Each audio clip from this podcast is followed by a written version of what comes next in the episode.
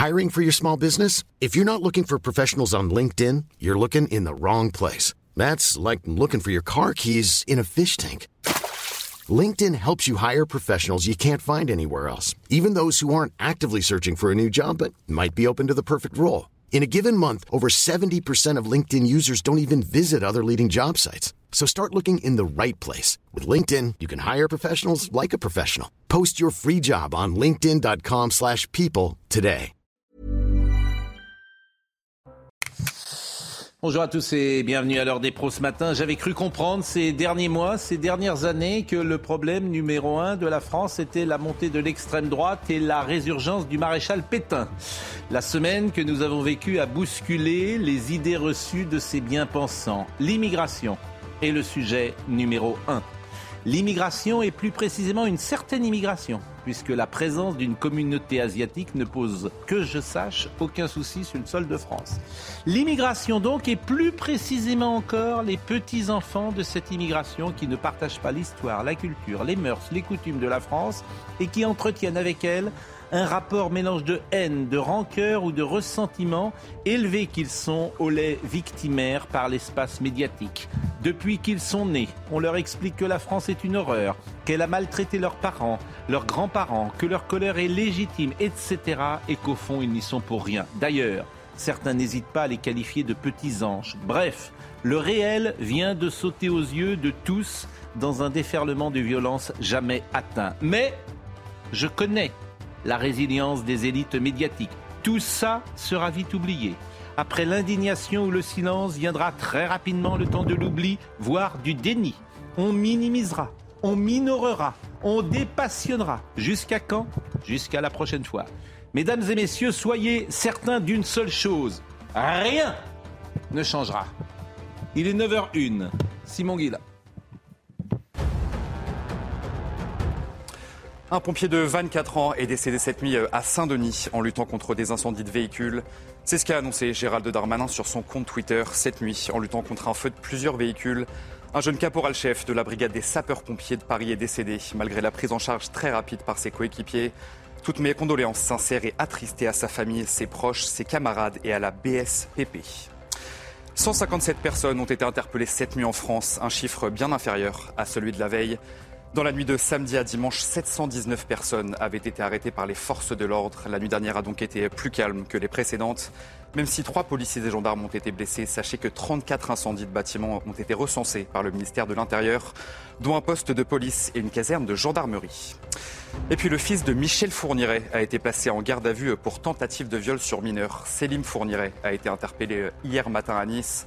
Les faits auraient été commis sur une jeune fille de 16 ans dans un ascenseur. Pour rappel, le père du suspect, Michel Fourniret, mort en 2021, avait été condamné à la perpétuité pour les meurtres de sept jeunes femmes. Je salue Elisabeth Lévy, Philippe Bilger, Gérard Leclerc, Nathan Dever, Mathieu Vallée que vous connaissez, et puis Driss Gali qui est essayiste, consultant. Et c'est formidable d'ailleurs parce que vous étiez venu un soir chez Yvan Rufol. Et pourquoi c'est formidable? Parce que vous avez écrit un livre qui s'appelle Français, ouvrez les yeux euh, vous êtes né au Maroc, vous êtes éduqué en Europe, vous avez eu un contact précoce avec les différentes cultures. Euh, à chaque fois que vous revenez dans l'Hexagone, vous êtes effaré et vous ne comprenez pas ce que vous voyez. Euh, comment le peuple français, écrivez-vous, accepte-t-il l'américanisation aussi vulgaire de sa culture, l'ensauvagement de ses manières et une présence de l'islam toujours affirmée? Mais pourquoi c'est extraordinaire? Parce que vous avez été reçu nulle part. C'est ça qui est extraordinaire. C'est-à-dire que vous n'avez pas été reçu à France Inter, vous n'avez pas été reçu euh, à Quotidien, vous n'avez pas été reçu chez Anne-Elisabeth Lemoine. En fait, c'est ça qui est sidérant. Sidérant. Français, ouvrez les yeux. Non Non non, non, non, vous n'avez pas le droit à la parole. Ah, il écrit dans Causeur. Hein, oui, mais je trouve ça, c'est ça, le, un des problèmes. Et là, les hommes politiques n'ont rien compris. Ils n'attaquent pas l'espace médiatique. Ils ne l'attaquent pas parce qu'ils ont la trouille. Or, l'espace médiatique, effectivement, crée euh, une influence, en tout cas crée euh, des opinions dominantes. Pourquoi personne ne vous a reçu? Bonjour. Pourtant, je ne, je ne mords pas.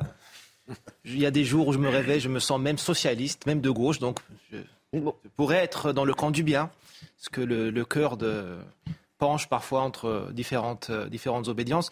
Mais pour être plus sérieux, au fait, nous avons un problème plus général, c'est-à-dire que ce pays ne promeut, même si j'exagère un peu, que ceux qui crachent sur lui. Si j'étais rappeur, euh, incapable d'aligner une phrase ou deux et en crachant sur vous, sur votre histoire, je serai très probablement sur France Télévisions dans un festival.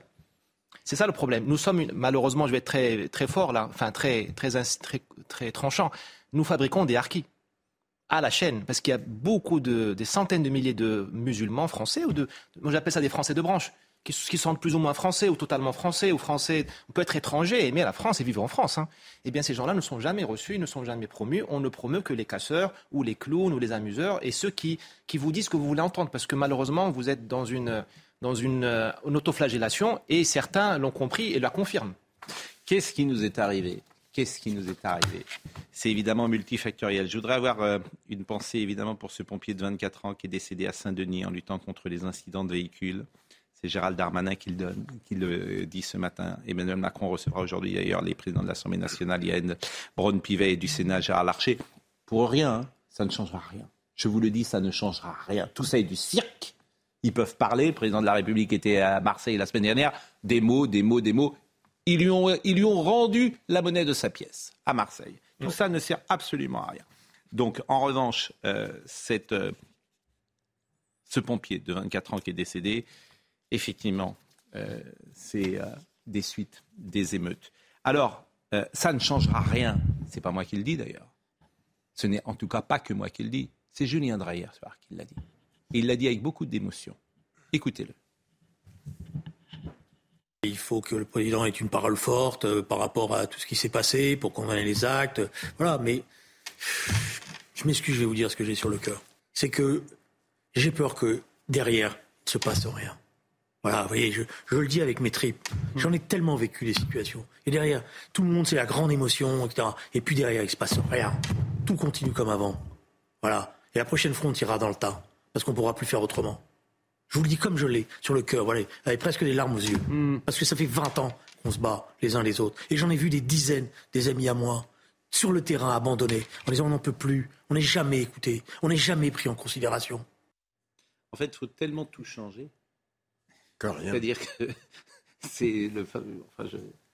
Changer de logiciel, mais surtout c'est tellement incroyable qu'il faille tout changer que rien ne changera. Oui, mais ça, moi, je suis absolument d'accord avec vous. On va faire beaucoup de mousse. Les vacances vont arriver. On oubliera tout. Mais moi, on, peut mettre des solutions hein, sur lesquelles tout le monde est d'accord. Hein. Mais je suis d'accord. les gens de 13 ans qui sautent, prison. Je voulais quand même rajouter quelque chose à votre liste. Direct.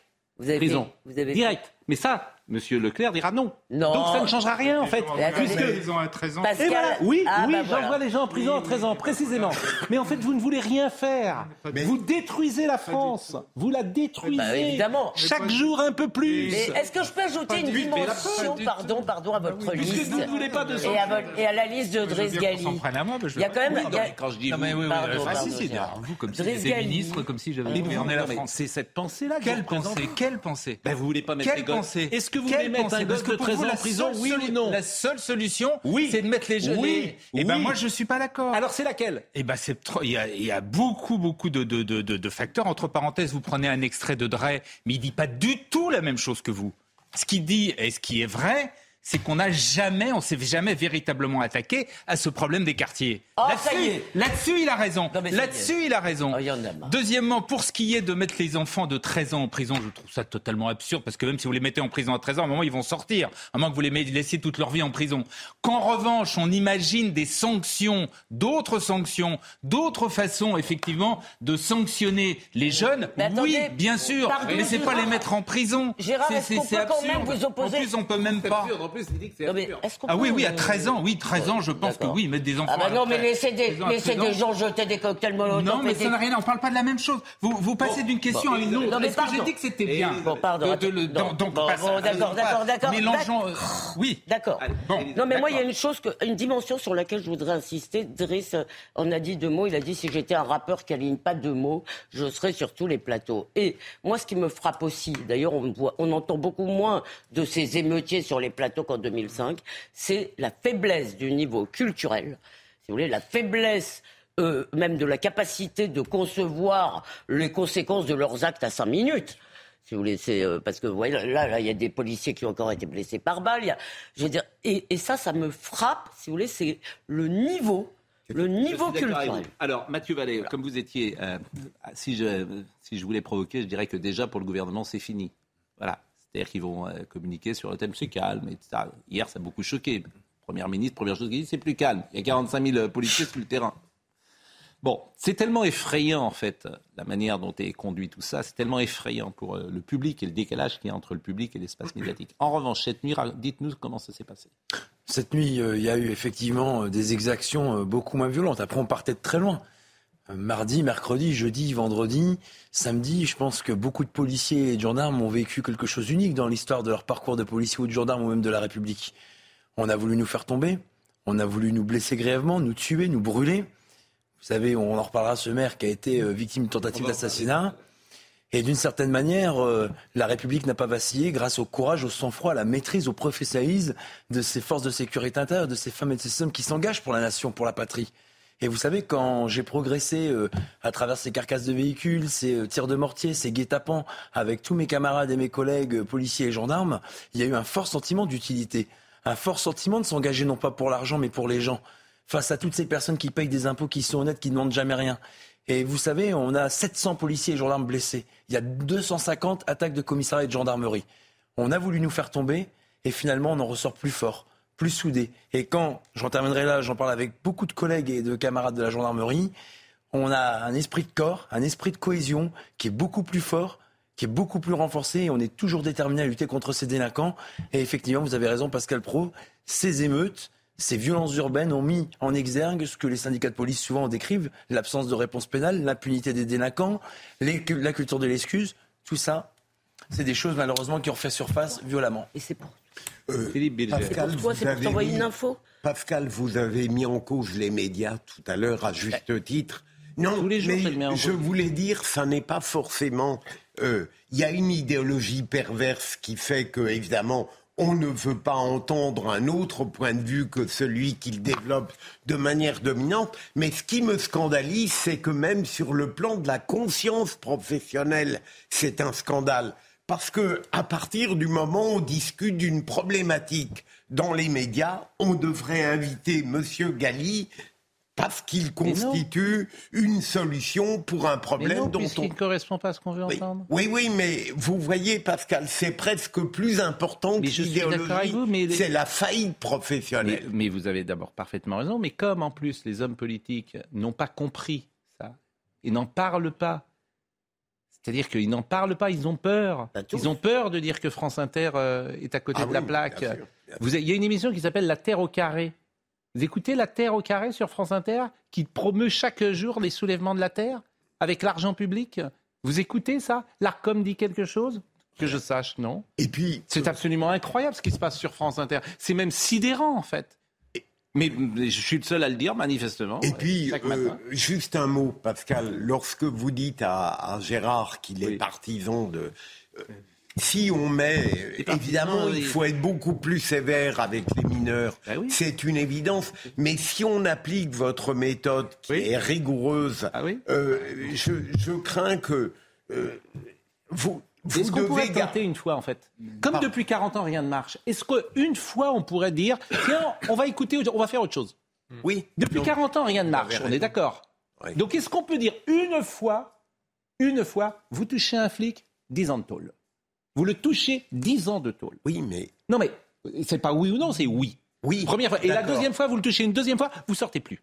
Oui, mais. non, mais est-ce que c'est possible d'entendre ça Mais c'est possible, vous avez raison, il faudrait le dire. C'est quand même pas, c'est pas énorme ce que je demande. Je demande les gens qui attaquent les flics, mais les policiers. Mais Pascal, il faudrait le dire et le faire. Je vous rejoins. Mais simplement, vous ne pouvez pas lancer une idée qui est juste en elle-même sans penser à l'ensemble du tableau criminel. Alors, là où vous avez raison, c'est qu'on fera de la répression, puis après on va faire de l'éducation.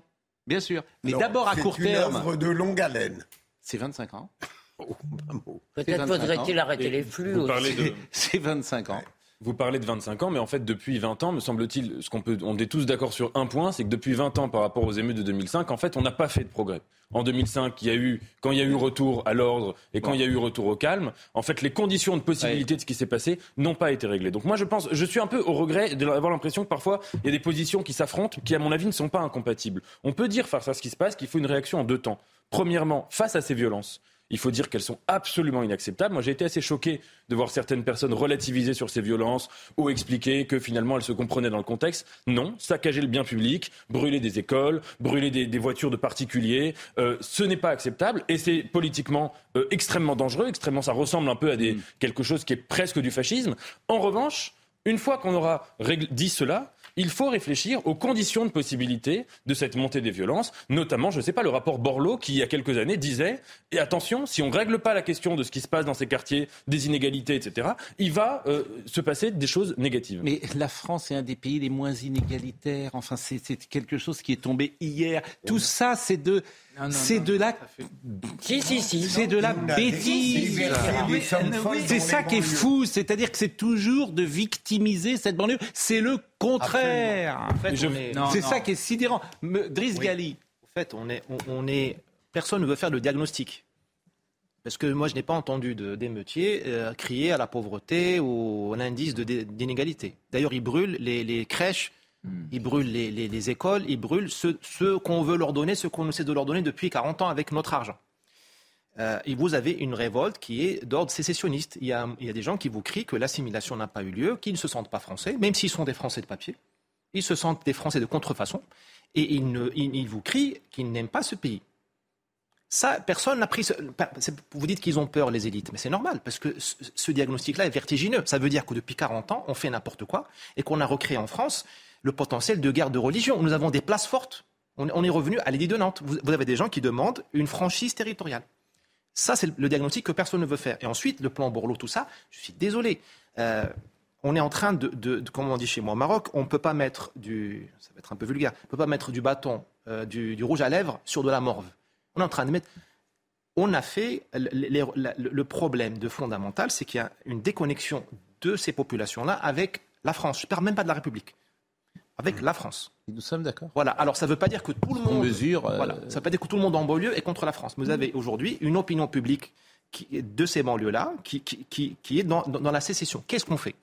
C'est pas en, déversant des milliards d'euros. Euh, ça, ne sert à rien. Il faut d'abord retrouver, euh, remettre l'ordre. Ça, ça c'est le travail des policiers. Il faut aussi saturer les banlieues. Ça veut dire que là où ça a pété, il faut que moi je serai préfet, mais je mettrai mon cabinet dans la cité pendant deux mois pour que les populations savent qui est le contrôle, que la France est là. La France est partie.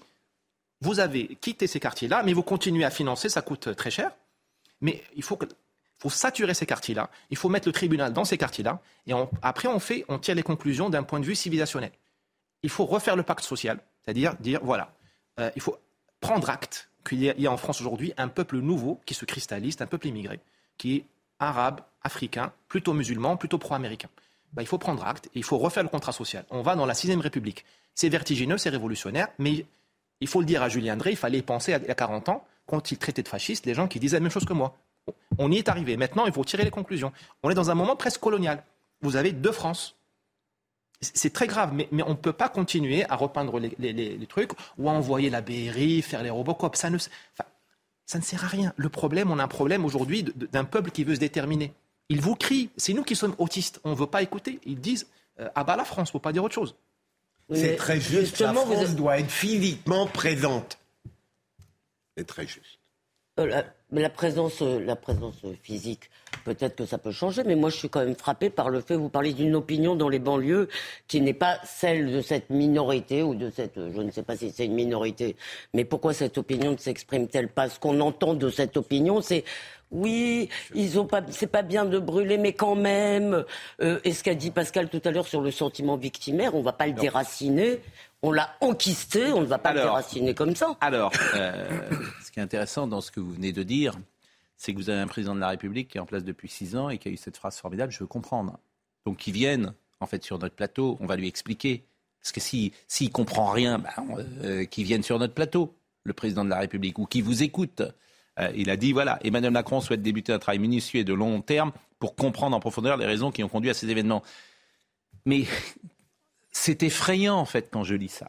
Je vous assure, je ne sais pas ce que vous en pensez. Je trouve ça effrayant avec tout le respect qu'on doit au président de la République. S'il dit je veux comprendre, mais c'est juste effrayant. Oui, au fait, c'est la génération technocratique. C'est-à-dire, on a mis nos élites dans des silos. Ils ont, ils ont, fait des prépas. Des, j'ai fait ça. Prépa, concours, on croit qu'on est le meilleur. Et on fait finance, finance de marché, voire l'ENA. Et donc tout ce qui vient, le, réel, ce sont des ploucs, des beaufs ou des fascistes. Et là, on, paie le prix. là, les égouts débordent. Les égouts débordent en France à chaque fait divers. Sauf qu'on n'a pas le droit de dire. Là, les égouts ont vraiment débordé. Donc il faudrait peut-être qu'on se fasse tous embaucher par McKinsey, parce que Monsieur le Président n'écoute que McKinsey. Euh, mais non, mais qu'est-ce que vous voulez redire à ça? C'est-à-dire que c'est un échec total. Total. Attention. Total. Il n'y a rien qui marche en fait. Au fait, l'immigration. C'est ça qui est sidérant dans ce pays. Il n'y a rien qui marche. c'est, vous voyez, tout à l'heure, il y a rien qui marche. parlait de dénigrement de la France. Vous êtes en plein dedans. C'est ça. C'est le dénigrement de la France. On dénigre l'État français qui, ça. fait n'importe quoi. Mais qu'est-ce qui marche Alors, Pour revenir à parce que je veux bien être interpellé de tous les côtés, mais je peux peut-être répondre un tout petit peu. Je ne non seulement je conteste pas, mais je suis d'accord avec Elisabeth. Contrairement à ce qu'on entend beaucoup, la France est un des pays les moins inégalitaires du monde. Ça, c'est vrai.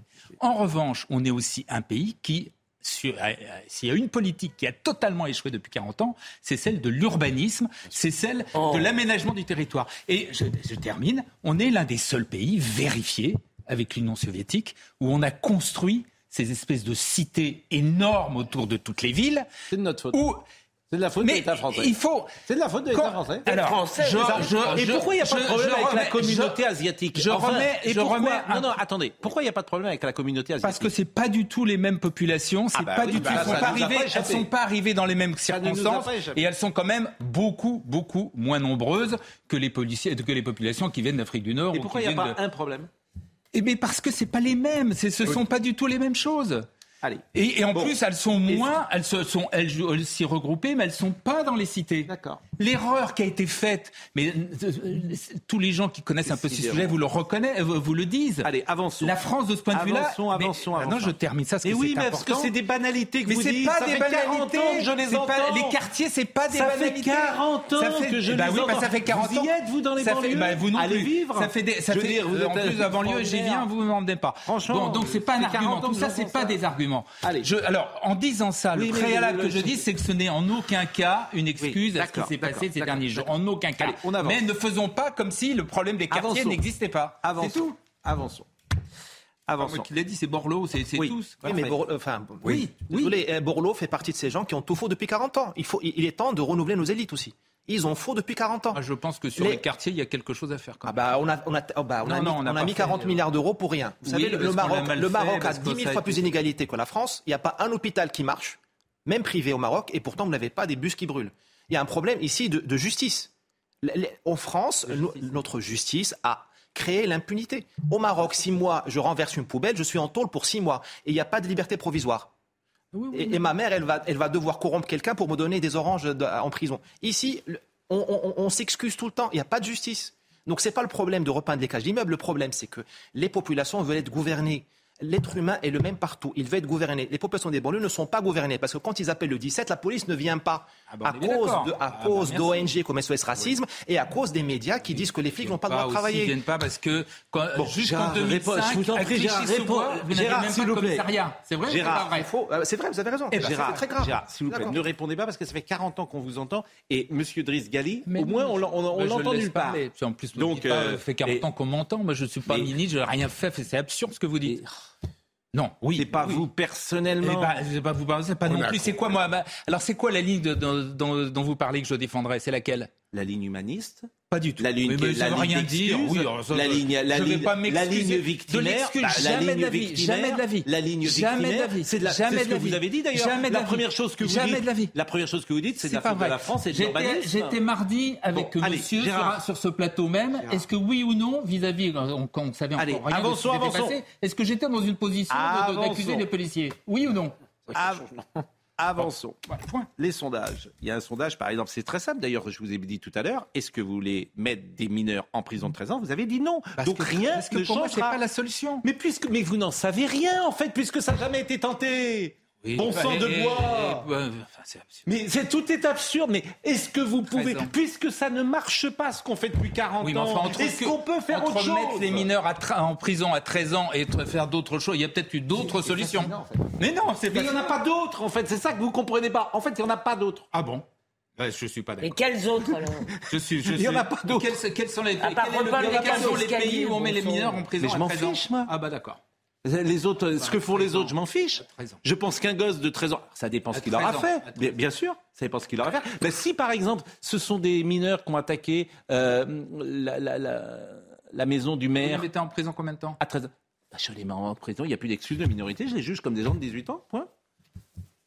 S'ils ont agressé le maire, vous S'ils ont agressé le maire, voilà ce que je fais, c'est assez des sanctions, je ne suis pas sûr que les mettre en prison soit la bonne sanction. Allez, câlinons-les alors. Câlinons-les. On va marquer. pas les câliner. Entre, entre câliner et sanctionner, il y a, y a Moi, je juge, je juge, je juge des gens de 13 ans, si tenté, on, on verra. Si c'est le maire de Haïs, euh, les Roses, euh, qui a été attaqué par des gosses de 13 ans, ben, je les juge comme des gens de 18. Point. Ben non.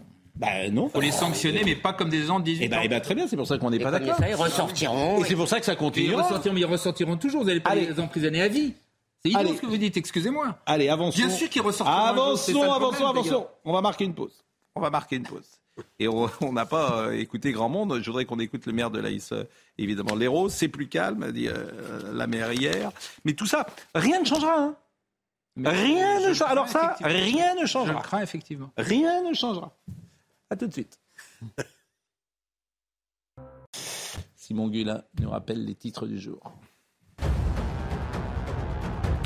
Le maire de l'Aïle-et-Rose s'est exprimé hier soir à la télévision après l'attaque de son domicile. On ne lâchera pas, il est hors de question qu'il gagne, a notamment affirmé Vincent Jeanbrun. Une enquête a été ouverte pour tentative d'assassinat. Les faits se sont produits dans la nuit de samedi à dimanche. Une voiture bélier en feu a été lancée contre la maison de l'élu. Son épouse blessée a été hospitalisée. Emmanuel Macron va recevoir les présidents de l'Assemblée nationale et du Sénat aujourd'hui. Et puis demain, le chef de l'État réunira les maires des plus de 220 communes victimes d'exactions. Le président de la République veut débuter un travail minutieux pour comprendre comment on a pu en arriver là. Emmanuel Macron présidera une nouvelle réunion avec ses ministres dans les 48 heures pour faire un nouveau point sur la situation. Et puis les émeutes s'étendent jusqu'à la Suisse. Six adolescents et un adulte ont été interpellés hier à Lausanne après avoir dégradé plusieurs magasins. Ils ont répondu à des appels lancés sur les réseaux sociaux. Une centaine de jeunes s'étaient rassemblés dans le centre-ville. Président, travail minutieux pour comprendre comment on en est arrivé si là. Si c'était pas dramatique, ce serait, ce serait dérisoire. Alors je ne sais pas s'il l'a dit tout bas, c'est ce que rapporte l'Élysée dans ces cas-là, c'est des off, c'est des propos off, peut-être n'a-t-il pas dit bah. des choses comme ça, mais bon. Alors, c'est intéressant de voir, est-ce que vous voulez que les choses changent? Par exemple, on va voir le sondage des Français sur l'étude de sur l'excuse de minorité, parce que ça, c'est quelque chose de. Est-ce qu'il faut juger les gens de 14 ans comme les gens de 18 Ça, c'est une bonne question d'une certaine manière. Voyons le sujet de Célia euh, Judas. Être mineur ne devrait pas excuser les protagonistes de violences urbaines. C'est ce que pense une majorité des Français. Ils sont 69% à se dire favorables à la suspension de l'excuse de minorité pour les mineurs participant à des émeutes. Assuré par l'article 122-8 du Code pénal, l'excuse de minorité stipule que si les mineurs capables de discernement sont pénalement responsables de leurs actes, leur jeune âge doit également être pris en compte et atténue leur responsabilité. Les Français veulent responsabiliser les mineurs, le gouvernement, lui, veut responsabiliser les parents. Tous ceux qui sont en charge d'assurer euh, l'autorité parentale et qui ne le font pas, ils doivent être rappelés à l'ordre de deux façons. D'abord, moralement, pour redire que quand on est parent, certes, on a des droits, mais on a également des devoirs, et s'il le faut, légalement. Et bravo de le mettre en œuvre à, quelques heures, au fond, la réception de cette euh, circulaire. Ça me paraît essentiel de rappeler que les parents qui ne s'intéressent pas à leurs gamins, qui les laissent euh, traîner la nuit en sachant où ils vont aller quand ils ont 13, 14 euh, ans, ils encourent deux ans de prison ferme et 30 000 euros d'amende. En France, l'excuse de minorité peut être levée entre 16 et 18 ans, un cas exceptionnel qui pourrait bien évoluer. Sébastien Chenu, porte-parole du Rassemblement national, a annoncé vouloir déposer une proposition de loi sur cette thématique. Éric Ciotti, Jordan Bardella, évidemment, sont sur cette position. Mais c'est intéressant ce que vous disiez euh, tout à l'heure euh, hors micro, euh, Mathieu Vallet, parce que vous soulignez que ce que vous demandez depuis des années, maintenant, le ministre de la Justice l'a dit hier. Oui, samedi au tribunal judiciaire de Créteil, lorsqu'il s'est déplacé suite aux violences urbaines, on nous explique que face aux agresseurs de policiers, face à ceux qui piquent, qui brûlent, qui cassent, il faut avoir une réponse implacable, ferme et rapide de la justice. Nous, on avait fait deux propositions que le garde des Sceaux n'a jamais voulu donner suite. C'est les peines planchées, c'est-à-dire la certitude pour que lorsqu'on touche à un policier, on va en prison, même pour une courte peine. On croit, dans mon syndicat, à la dissuasion de la peine lorsqu'elle est exécutée, lorsqu'elle est ferme et lorsqu'elle est rapide. Et ensuite, vous avez les peines aussi minimales, donc ces fameuses peines qui permettent d'avoir l'assurance que lorsqu'on est aussi multirécidiviste, on va en prison. Pourquoi? Parce que dans notre boulot quotidien des policiers, on ne le sort pas de l'esprit, on constate que régulièrement, c'est les mêmes délinquants qu'on interpelle. Dans les quartiers où on a progressé, où on a fait des interpellations. Et ça, le ministre était d'accord sur euh, cette position alors que... Ah bah samedi en tout cas, et même le, ministre de l'Intérieur a dit qu'il espérait des sanctions très fermes contre ceux qui avaient agressé les policiers. Quand on a en cinq jours 700 policiers et gendarmes blessés, on comprend bien que dans ces émeutes, dans ces violences urbaines, ressurgit encore cette fameuse euh, euh, idée, cette fameuse, cette fameuse fameux constat que sans prendre un policier ou gendarme aujourd'hui, mm. eh ben c'est banalisé parce que la justice ne suit plus. Il y a un problème de moyens, il y a un problème d'idéologie de certains magistrats et il y a un problème de politique pénale. Déjà, quand vous savez qu'en dessous d'un an vous n'allez pas en prison, moi je veux pas mettre tout le monde en prison, Pascal Pro. Je dis simplement que le cancer de notre société, c'est l'atteinte à l'intégrité physique. je suis d'accord avec vous. Mais là, on a vu euh, cette vieille dame de Cannes qui avait été agressée par deux jeunes. Ces jeunes n'ont rien. Rien. Mais vous savez qu'ils ont. Non mais ils n'ont rien. Bah, qu'est-ce qu'ils ont? Bah, ils, bon, ils ont été condamnés de manière très indulgente. À quoi ah bah, du sursis. Oui, donc vous vous avez failli tuer une vieille dame de 85 ans ou 90 ans. C'est très grave ce qu'ils ont fait. Je suis d'accord. Et, et, vous, donc pour moi ils ont rien. Mais non, Pascal. Ah bon, alors, ben alors vous êtes pareil. Qu'est-ce que vous voulez que je dise Mais tous pareil. Continuez. Mais, mais vous avez le droit, Pascal, d'être un tout petit peu complexe. Je veux dire, euh, lorsqu'il en quoi c'est non, complexe je que je dis Je vais vous expliquer. En fait, non, ça c'est des mots, mais en quoi c'est que je, dis qu'une... Est-ce que je peux vous l'expliquer Mais en quoi c'est complexe Est-ce que je peux vous l'expliquer Lorsqu'il y a cette odieuse agression de la personne âgée par ces deux mineurs de 14 ans, il y a une indignation générale totalement justifiée. Plusieurs mois plus tard, il passe devant un tribunal pour enfants et il développe une argumentation que peut-être je n'aurais pas admise, mais on ne peut pas faire comme s'ils n'avaient pas 14 ans et que... Et pourquoi Pardon Et pourquoi mais, mais parce que sinon, vous détruisez toute une hiérarchie pénale. Et alors mais alors, c'est euh, vous vous rendez des injustices et alors avec la meilleure conscience du monde. Et alors, et alors que si je dis qu'un gosse de 14 ans n'a rien à voir avec un gosse de 14 ans il y a 40 ans, c'est idiot ce que je dis? Euh, dire qu'un mineur de 14 ans n'a rien à voir avec un homme de 40 ans. De 14, non, un, mineur d'aujourd'hui n'a rien à voir avec un mineur d'il y a 40 ans. Ah mais là je suis d'accord. Eh ben donc faut changer la loi. Oui. Vous êtes pas. En fait, il n'y a pas l'ombre d'un argument dans ce que vous dites. Si, mais aucun. D'abord, aucun. Vous dites, vous dites, faut changer, faut changer l'ordre pénal. Oui, je le change. En fait, oui, je le change. Mais oui, mais je change la hiérarchie pénale. Mais oui. Demain, vous devenez garde des sceaux. Vous, vous seriez contraint de tenir compte d'une hiérarchie pénale. non, je la change. Mais non, vous la changez. Mais, eh ben, eh ben, continuons. Mais enfin, si Qu'est-ce que vous voulez que je vous dise, moi Continuons.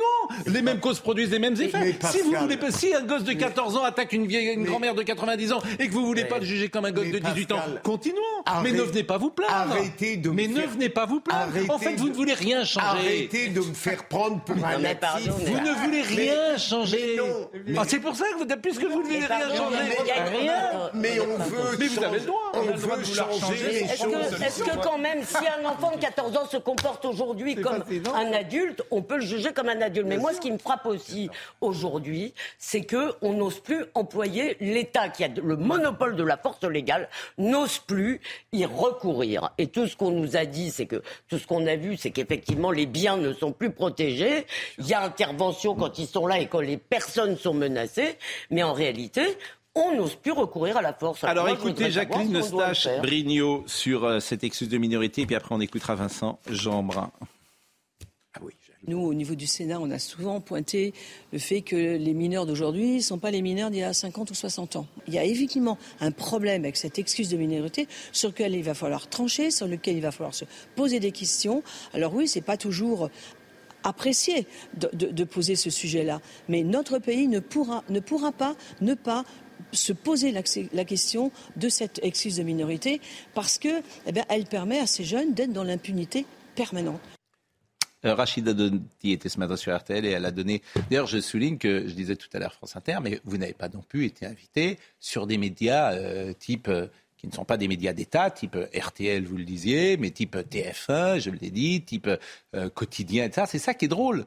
C'est-à-dire que ce livre a été invité en fait nulle part. Sur BFM, vous avez été invité Non. bon, je salue nos amis de BFM, il n'y a pas de souci. Sur LCI, vous avez été invité Non. Sur France Info, vous avez été invité Non, bah alors, c'est formidable. Mais c'est formidable. En fait, là, mes confrères, c'est extraordinaire. Combien de fois j'ai posé cette question dans l'année? Là, on, est à la fin de saison. Combien de fois j'ai posé cette question? Et, vous, vous êtes invité où et quand? Nulle part. Et, après, bah, bah, et ça choque absolument personne. Et pourquoi c'est comme ça? Parce qu'il y a un consensus anti-français. Le la doxa. Si vous voulez faire carrière dans n'importe quel domaine, réussir, il faut être anti-français. C'est ça le consensus. Donc tout ce qui peut faire mal à ce pays, casser le lien, est promu. Euh, le, gamin de 14 ans qui, frappe une vieille dame, il a fait pire que frapper cette vieille dame. Il a cassé le lien parce qu'il a dévitalisé les enfants de cette vieille dame. Tous les hommes de cette société, ils ne servent à rien. Parce que moi, je suis dans ce monde pour. Enfin, si quelqu'un touche ma mère, moi, j'oublie l'État, je vais le chercher. Au fait, ce dit d'ailleurs David Lisnard. Bien sûr, bien sûr, bien sûr. Et au fait, quand l'État et c'est ce que dit Camus. Eh bien, dit Camus, pas n'importe La justice et ma mère. Ah oui. ma mère. Mais il faudrait, c'est pas il faudrait citer exactement la phrase de Camus. Oui, il a pas exactement. Camus n'est pas un fasciste. Qu'est-ce que je veux dire par là? L'État français, la République, ne sert plus à rien s'il ne protège plus les gens. Au fait, donc la République est morte c'est une Marianne décapitée. Alors elle marche encore puisqu'on paie nos impôts, mais un jour elle va s'effondrer. Les gens n'y croient plus, notamment en banlieue. Si vous voulez récupérer les banlieues, il faut récupérer le sang de la justice. Parce que l'être humain, qu'il soit arabe, noir, jaune ou français, il ne respecte, il commence par respecter un État quand il donne la justice. Aujourd'hui, c'est la justice des dealers. Moi, je préfère la justice de la République. Euh, écoutons Rachida Dati sur le profil des émeutiers. Ces émeutiers, c'est une minorité qu'il faut sanctionner lourdement. Une minorité, vous en êtes sûr? Mais bien sûr, c'est une minorité dans ces quartiers. Enfin, il y a quand même des millions de personnes euh, qui habitent dans ces, dans, ces quartiers qu'on appelle populaires. Ce sont les habitants qui sont victimes de ces émeutiers. Ces émeutiers qui sont très jeunes, qui ont décroché scolairement, scolairement depuis, euh, toujours, depuis très longtemps et qui vivent de quoi? Qui vivent dans l'illégalité des trafics. Nous refait le coup de la minorité ou de l'infinie minorité à chaque fois. Et en fait, c'est à la fois une minorité, mais évidemment une minorité qui représente un certain état d'esprit que vous avez très très bien défini par rapport à la France. Donc même elle, Rachida Dati, comme Eric Ciotti d'ailleurs sur ce point, se trompe. J'écoutais Eric Ciotti hier avec euh, euh, Sonia Mabrouk. La première chose qu'il dit, c'est une infinie minorité. Mais les minorités changent le monde. La Révolution française était un travail d'une minorité, d'une avant-garde. Hein. Je ne suis pas d'accord avec vous parce que la majorité des habitants de ces quartiers, quand même, c'est des gens, là en ce moment, euh, enfin ce week-end, la crainte qu'ils avaient, c'était qu'on leur brûle leur voiture quand ils avaient une voiture, c'était de se faire euh, agresser ou que leurs proches se fassent agresser quand ils sortaient dans la rue, c'était de se retrouver euh, dans, dans, pris dans une scène d'émeute et, et, se faire blesser. Donc je pense quand même que, et d'ailleurs on l'a vu clairement dans, dans, les témoignages, la majorité des habitants de ces quartiers étaient outrés par le fait qu'on s'en prenne, qu'on s'en prenne au bien public. Oui, mais il y a toujours juste, juste revenir, si je peux juste finir, juste revenir sur une chose. Quand vous dites qu'il faut avoir un sursaut face à cette situation et, cette formule de tout changer. Moi, je l'aime bien et je suis d'accord sur l'idée du sursaut. La, seule chose qui me gêne, c'est que euh, le sursaut proposé euh, euh, est monocausal. C'est uniquement la sécurité et le pénal. J'entends souvent les policiers, et je, trouve qu'ils ont raison quand ils disent ça, dire on n'est pas là pour porter sur nos épaules tout le poids de la société parce que nous, on règle uniquement les symptômes, les problèmes. Et les problèmes, il faut voir ce qu'il écrit en amont. Et ce qu'il écrit en amont, je suis désolé, c'est une situation sociale générale, c'est une situation sociale globale. Excusez-moi, c'est une évidence. Mais c'est une évidence de dire ça. Mais c'est pas le même rythme, ça n'a rien à voir. Philippe Bilger. Mais euh, votre argument, Nathan, euh, pardon, j'allais dire il n'a pas de sens, je ne me permettrai jamais de le dire, mais vous opposez une immédiateté nécessaire, une répression avec des actions à très long terme. Quand pourrez-vous changer l'état d'esprit? Quand réparerez-vous les injustices sociales? Mais on sera tous morts. Il faut être sérieux. bon, entre, les deux, le maire. entre les deux, il y a, a peut-être là aussi, excusez-moi, un juste milieu. Bien sûr qu'il faut des sanctions. Des années. Bien sûr qu'il faut des sanctions. Deuxièmement, je suis d'accord avec Rachida Dati, que vous le vouliez ou non, c'est fort heureusement une minorité de ces gens des quartiers qui se comportent comme ils se sont comportés. Vous pouvez pas dire que tous les quartiers, toutes les populations, que les millions de gens euh, ont, brûlé, etc. C'est pas vrai. Bon, qu'il faille des sanctions, oui, mais il faut aussi, et Nathan a tout à fait raison, se repencher et traiter enfin sérieusement mais ce problème, du vent, ce problème des quartiers. mais Gérard, c'est du vent. on, le répète. Tant on, le qu'il y a 4000 points de, de, de, de dans ces quartiers. Mais vous, comprenez. À chaque, fois qu'on à, chaque fois qu'on propose la répression, on entend le discours stérile. Non, il faut de la prévention. la prévention. Mais vous rigolez, vous venez il y a, il y a, il y a cinq minutes, c'est vous-même qui vous vouliez pas de. Mais enfin, vous êtes. Je ne vous veux êtes pas plusieurs. de votre, je vous ne êtes veux, plusieurs. Je ne veux pas de votre pensée sommaire parfois. Mais elle n'est pas sommaire. Ma pensée. Mais, mais comment tu vas résoudre la haine de la France avec du social Comment tu vas oui, changer la haine oui, de la oui, c'est France moi dire quelque chose. Oui, oui, c'est qu'une, oui, c'est Ah oui, l'éducation, c'est tout ça. Non, mais pardonnez-moi, pardonnez-moi. Je Faut donne la arrêter de parole. Matins que la France est S'il le vous pays plaît. le pire du monde, déjà, déjà. Je donnais nous la parole à. Nantin. Mais comment vous allez résoudre le problème Parce que, pardonnez-moi, tout ce qu'on a dit là, ça fait 40 ans que j'entends. Oui, mais on Ce fait que je retiens ce soir, le plus intelligent et le, ce- celui qui, à mon avis, a la bonne analyse, c'est monsieur. Mais pas Qui a dit, attendez, Oui, mais écoute, qui a dit tout à l'heure, euh, comment on fait euh, C'est-à-dire que si vous détruisez la France, dans l'espace médiatique, vous êtes entendu. Ça, c'est la bonne analyse. Bien sûr. mais je, je- autour de ce plateau, moi j'entends Bah, sans arrêt des gens qui disent de- qui. Je- je- Gérard, est-ce que vous pouvez écouter Oui, Parce oui. que ça fait Ah, 40 je dis ans que je vous écoute. Ouais, Voilà, ouais. Ne dites plus rien. Non, ça fait pas 40 ans que vous m'écoutez. Voilà. Ne dites plus rien jusqu'à la fin de l'émission. Ce que dit monsieur, cette parole-là n'arrive jamais jusqu'aux médias. Il dit tous ceux qui détruisent la France sont écoutés dans l'espace médiatique. Ça, c'est une analyse intéressante. Parce que personne ne la rapporte. Et je pense qu'il a raison. Donc qu'est-ce que vous faites pour cette jeune génération lui expliquer que la France est belle, que Napoléon était un grand homme, qu'elle s'est conduite comme elle, s'est conduite, mais euh, il ne sert à rien de prendre des lunettes de 2022 pour juger 1800 ou 1850 ou, ou, euh, 1900. Comment vous faites pour changer l'espace culturel, intellectuel euh, de la France? Moi, je pense que c'est fini et qu'il n'y a pas de solution. C'est trop compliqué. Mais peut-être, M. Galli, a-t-il une analyse ou une solution Il les a donnés. hein. Parce que, en fait, ça a marché jusqu'en 68. Je vous ai cité 50 fois le discours de Pompidou à Ajaccio sur Napoléon, qui n'a plus rien à voir à la manière dont Alors, est vois traité que Napoléon. Napoléon vient voir là-dedans. Mais c'est la même chose, en fait. C'est le rapport à la France. C'est ça. Le Mais problème, c'est ça, qu'il ne le ne voit pas. Vous ne comprenez rien. Non, non. Rien. Le problème, c'est que tu ne le vois Eh pas. bien, soyez gentil. Soyez gentil. À mon humble avis, la première chose, c'est le diagnostic qu'on ne veut toujours pas faire. C'est-à-dire qu'il y y a une immigration maghrébine africaine qui a beaucoup servi la France, mais qui a aussi créé un- un- en France une situation qui est absolument inédite. C'est un moment historique. Vous avez des gens qui ne veulent pas devenir français. Alors c'est la moitié de l'immigration, le tiers, les deux tiers, peu importe. C'est, ça- part. Et c'est unique au monde. Peut-être, oui, très certainement. En Espagne, en Italie, c'est unique au monde. C'est-à-dire que vous avez des, enc- des, des enclaves, je ne vais pas dire étrangères, mais des enclaves en France de gens qui n'aiment pas la France. C'est unique au monde. Unique dans notre donc, histoire. Vous avez de l'avance, à mon avis, sur les Espagnols et les Italiens qui vont y arriver dans 20 ans. Je ne le espère pas, mais vous avez de l'avance parce que eux, ils ont pris des immigrés en Roumanie, en Bulgarie, en Ukraine et des latinos. On est vraiment dans la même matrice, comme dirait le grand roi Hassan II, qui avait raison avant tout le monde. Mais bon, Hassan II qui a dit 25 fois, vous n'en ferez pas des bons français. voilà. Parce Que lui- personne ne veut écouter non plus. Parce que lui aussi, il dit des vérités qui ne sied pas au patronat et à la gauche qui voulait, voilà. Parce que ces gens-là ont importé des immigrés pour changer le corps électoral. Ils l'ont pas fait par amour des Arabes et des Noirs. hein. Le PS, tout ça, ils ont, les Julien Drey, tout ça, l'excuse de, citer- de le citer, ils ont importé les futurs électeurs parce qu'ils ont naturalisé. Et leurs enfants votent Mélenchon premier tour, Macron deuxième tour. Donc je ne crois pas du tout à ce que ce système-là apporte une solution. Donc première chose, diagnostic. Vous avez des gens qui vivront avec vous comme des étrangers pour toujours. Donc il faudra, à un moment donné, leur faire une place dans un nouveau pacte social où vous leur donnez euh, le droit de vivre en France, mais avec moins de droits qu'un Français de branche, c'est-à-dire un immigré assimilé.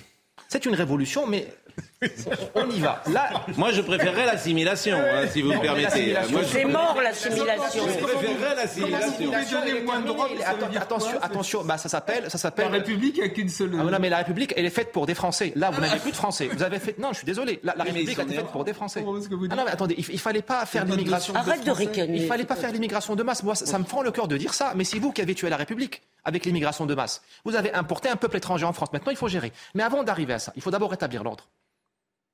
Et c'est pas avec le RAID et la BRI et les Robocop et les drones. C'est le préfet, l'assistante sociale, le juge dans les cités. Justice rapide, pas expéditive, rapide. Parce que moi, je, je suis maghrébin, je suis très fier d'être maghrébin. Nous, nous aimons la justice rapide, sévère. Là, euh, bah, un gamin de 13 ans qui brûle un- une maison et qui passe chez un juge dans 6 mois, mais c'est une blague. Pour-. C'est une blague. Il faut, il faut ça. Voilà. Nathan Devers. D- déjà, vous avez dit tout à l'heure que les, les élites médiatiques étaient anti-françaises. Euh, dire qu'il faut en France euh, créer deux, types de droits en fonction des individus, si vous n'avez rien compris à la France, parce que c'est le contraire de la bah, France. vous l'avez cassé. Mais je finis juste que je dis. Moi, j'ai 25 ans, j'ai cassé beaucoup de choses. Bah oui, Alors, bah je finis juste ce que je dis.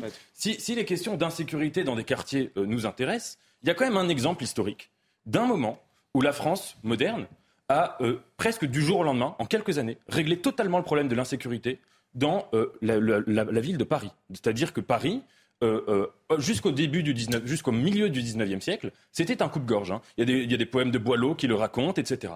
Qu'est-ce qui s'est passé? Il s'est passé que Napoléon III a dit, il y avait des intérêts parce qu'il voulait aussi éviter des émeutes, mais il a dit, si on veut radicalement créer de la sécurité à Paris, il faut tout reconstruire, tout détruire, tout reconstruire, politique de la ville. Je pense qu'à la fin des fins, ce qui, c'est un exemple historique absolument incontestable. Paris ah avant euh, la reconstruction de Paris par Napoléon III et après, ce n'est pas la même ville. avant la reconstruction, on ne pouvait pas marcher dans la rue la nuit. Après, on peut marcher, sortir dans la rue. C'est le début de la belle époque. Non, parce que ce ne sera pas un nom. Que si on veut régler radicalement ce problème, c'est par la politique de la ville qu'on le fera. Et c'est pas par la police, c'est pas par la justice, pas par la Vous oubliez comme d'habitude les habitants, vous oubliez les populations, vous croyez que les gens sont des petites poupées que vous mettez dans des beaux immeubles. C'est absurde. Vous pouvez reconstruire, ça ne change pas rien. Vous aviez dit un mot. Euh, avant de voir, euh, d'écouter le maire euh, de l'Aï, les Roses, la deuxième partie du sondage, Marine, je crois qu'on l'avait vu dans le sujet, mais on peut rappeler faut-il suspendre l'excuse de minorité pour les mineurs qui participent aux émeutes déclenchées sur la, suite à la mort de Naël? 69% des gens disent oui, Total Gauche 63%, Total Droite 82%. Donc même même à gauche, hein, les gens ne sont pas euh, sur votre position, euh, cher Gérard Leclerc. non, vous voyez non, Gérard, je vous en prie. Ah bon Bah non. Je, vous en prie. Parlez pas de moi. Oui, ben, je, vous me citez, je réponds. Et vous n'avez pas à répondre ou pas. Euh, c'est pas, il n'y a pas à répondre. Je dis qu'ils ne sont pas sur votre position. Point. Mais vous connaissez pas ma position. Bah, bon, bah, vous, vous l'avez dit euh, que vous vouliez pas l'excuse de minorité. Inviter quelqu'un qui défend toutes ces thèses-là, mais pas moi, parce que je ne les défends pas. Mais vous avez dit tout à l'heure que l'excuse de minorité, les 13 ans, vous l'avez dit qu'à 13 ans, on peut mettre. Eh ben, les gens ne sont pas d'accord avec vous. La question, c'est pas est-ce qu'il faut mettre les enfants mais 13 ans. Les gens ne sont manifestement pas d'accord avec vous. 63% des gens ne sont pas d'accord avec vous à gauche et 69% des gens ne sont pas d'accord. Moi, je ne pense pas que l'excuse de minorité soit systématique et doivent être. Et bien sûr qu'il ne faut pas. gentil. on a le droit de dire que les gens ne sont pas d'accord avec vous. Vous avez le droit d'avoir. Non, mais oui. Vous n'êtes pas. Vous êtes Quand ils sont pas d'accord, mais là, je. Est-ce qu'on a le droit de rappeler Vincent Jeanbrun. Non, on a tout on n'avance pas là. Vincent Jeanbrun, écoutez-le hier, c'est le maire de la Île et Rose. On est, on est très fatigué, on est exténué, on est, on est triste, on est en colère, on est, euh, on est, on a peur. Euh, et en même temps, on, tient debout. Euh, juste en venant, euh, on m'annonçait que l'opération de ma femme s'était bien passée et qu'elle ne devrait pas tarder à, se réveiller. Donc on prend chaque petite victoire, chaque petit bonheur comme ils viennent. Et si je suis là ce soir, c'est parce que ma femme m'a dit on, ne lâchera pas. Comme le collègue maire tout à l'heure, il est hors de question qu'on soit des victimes. Il est hors de question qu'on abandonne. Parce que si c'est eux qui, si on cède à la peur, c'est eux qui auront gagné. Vous il est hors de question qu'il gagne. Bon, on va marquer une pause et euh, écouter de nouveau Monsieur euh, Jeanbrun et puis, euh, et puis continuer ce, débat avec vous, Mathieu Vallet. Et je rappelle quand même l'information du jour, parce que c'est la plus importante finalement. C'est ce pompier de 24 ans qui est mmh. décédé à Saint-Denis en luttant contre des incendies de véhicules. C'est ça, l'information là. et peut-être que personne n'en parlera beaucoup aujourd'hui. Ce pompier qui est mort pompiers qui, qui voulaient lutter contre des, incendies. Euh, rue du Landy à Saint-Denis euh, cette nuit, euh, il y avait un véhicule en feu au niveau moins un d'un parking. Il a inhalé beaucoup de fumée, il a fait arrêt cardio-respiratoire. Ses camarades pompiers ont essayé de le réanimer. Malheureusement, il est décédé malgré tous les soins et la volonté de réanimer de ses camarades pompiers, de la brigade des sapeurs-pompiers de la préfecture de police de Paris. Et c'est vrai que c'est un drame pour cette institution parisienne qui travaille tous les jours et toutes les nuits avec les policiers et les gendarmes, notamment dans cette semaine folle qu'on a vécue où ils ont éteint beaucoup euh, de, feux, notamment d'écoles, de crèches, de commissariats ou euh, de véhicules. Bon, on marque une pause euh, et c'est vrai que c'est arrivé pour dire la, communication et combien les mots, les gens en ont assez. le président de la République était à Marseille pendant trois jours et la ville a été saccagée. La pause, à tout de suite. Il est 10h01 et sachez euh, que la discussion est parfois encore plus vive durant la pause. D'ailleurs, euh, Elisabeth Lévy a eu un mot que nous retirons. Je suis sûr qu'elle le regrette déjà. Euh, J'ai dit qu'ils étaient pas gentils. Non, c'est pas ça. Mais vous vous êtes adressé à Gérard Leclerc. Je ne répéterai pas ce que vous avez dit. Ah oui. Elle a déjà oublié. Ça, c'est formidable. non, mais c'était vrai. C'est pas, c'était pas sympa. même plus ce qu'elle a dit. Bon, Simon Guillain. Simon Guillain. Oui les maires et les citoyens sont invités euh, à se rassembler devant toutes les mairies de France aujourd'hui à midi. Des mairies euh, qui feront d'ailleurs sonner leurs sirènes. Un rassemblement à l'initiative de David Lisnard, président de l'Association euh, des maires de France. Un appel lancé après l'attaque à la voiture bélier du domicile du maire de l'Aïle-les-Roses, Vincent Jeanbrun. 157 personnes ont été interpellées cette nuit en France, un chiffre bien inférieur à celui de la veille, puisque dans la nuit de samedi à dimanche, 719 personnes avaient été arrêtées par les forces de l'ordre. La nuit dernière a donc été plus calme que les précédentes, même si trois policiers et gendarmes ont été blessés. Et puis le fils de Michel Fourniret a été placé en garde à vue pour tentative de viol sur mineur. Célim Fourniret a été interpellé hier matin à Nice. Les faits auraient été commis sur une jeune fille de 16 ans dans un ascenseur. Pour rappel, le père du suspect, Michel Fourniret, mort en 2021, avait été condamné à la perpétuité pour les meurtres de sept femmes. Alors les premières condamnations, c'est intéressant, des violences urbaines, ils vont être très contents. Vous avez un stage de citoyenneté, donc ça c'est bien. Non. Mais si, 20, personnes ont été déférées ce week-end au tribunal de Chartres. Euh, donc, euh, stage de citoyenneté. Qu'est-ce que vous avez encore? Je vais vous dire, ça c'est bien, ça va. Bon, euh, interdiction de comparaître dans la ville. obligation de rester à son domicile de 20h à 1h à 6h du matin. Et ils seront privés de passe culture. Ça c'est ferme. Ils n'auront pas de bonbons. Non, non plus. Bon, je vais vous on va écouter M. Jeanbrun la suite dans une seconde, mais je vais vous citer une réflexion parce que quand on est, dit parfois qu'on est déconnecté à Paris, j'étais ce week-end avec des amis de Nantais, figurez-vous parce que nous célébrions les 60 ans d'un ami avec qui on était en fac euh, à Nantes il y a, de nombreuses années. Et il y a quelqu'un qui m'a dit une chose très juste. Il m'a dit, à Paris, vous avez beaucoup de chance parce qu'il y a encore des quartiers qui sont préservés. Il y a des quartiers où il n'y a pas eu d'émeutes, d'ailleurs. Donc, 6e euh, arrondissement, 16e arrondissement, etc. En province, c'est plus le cas. À Bordeaux, à Nantes, à Montpellier, dans toutes les villes de France, il n'y a plus un quartier qui est préservé.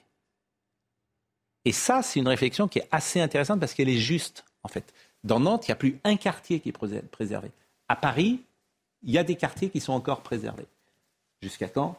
Je ne sais pas. Je voulais vous citer, vous livrer cette petite remarque. Vincent Jeanbrun, la deuxième euh, passage que je voulais vous faire écouter, il raconte l'attaque qu'il a subie. Il était hier soir avec Anne-Claire Coudray euh, sur TF1. Le véhicule était clairement dirigé pour venir percuter euh, la façade de la maison et, la véranda. Il, a été bloqué dans des escaliers en pierre qui sont assez larges, qui fait qu'ils n'ont pas pu avancer. Et en sortant, après avoir mis le feu à la voiture avec un accélérateur, ils ont pris des conteneurs de poubelle et ils en ont fait une espèce de chemin pour que les flammes puissent atteindre la véranda. Ils ont déplacé des, arbustes euh, pourtant bien verts euh, contre la véranda pour y mettre le feu. Enfin, il n'y a aucun doute sur le fait qu'ils voulaient brûler la maison la deuxième chose qu'il a dit, il aimerait que euh, cet accident fasse sens. Il se trompe. Rien ne changera. Rien ne changera. Mm. Je vous propose d'écouter.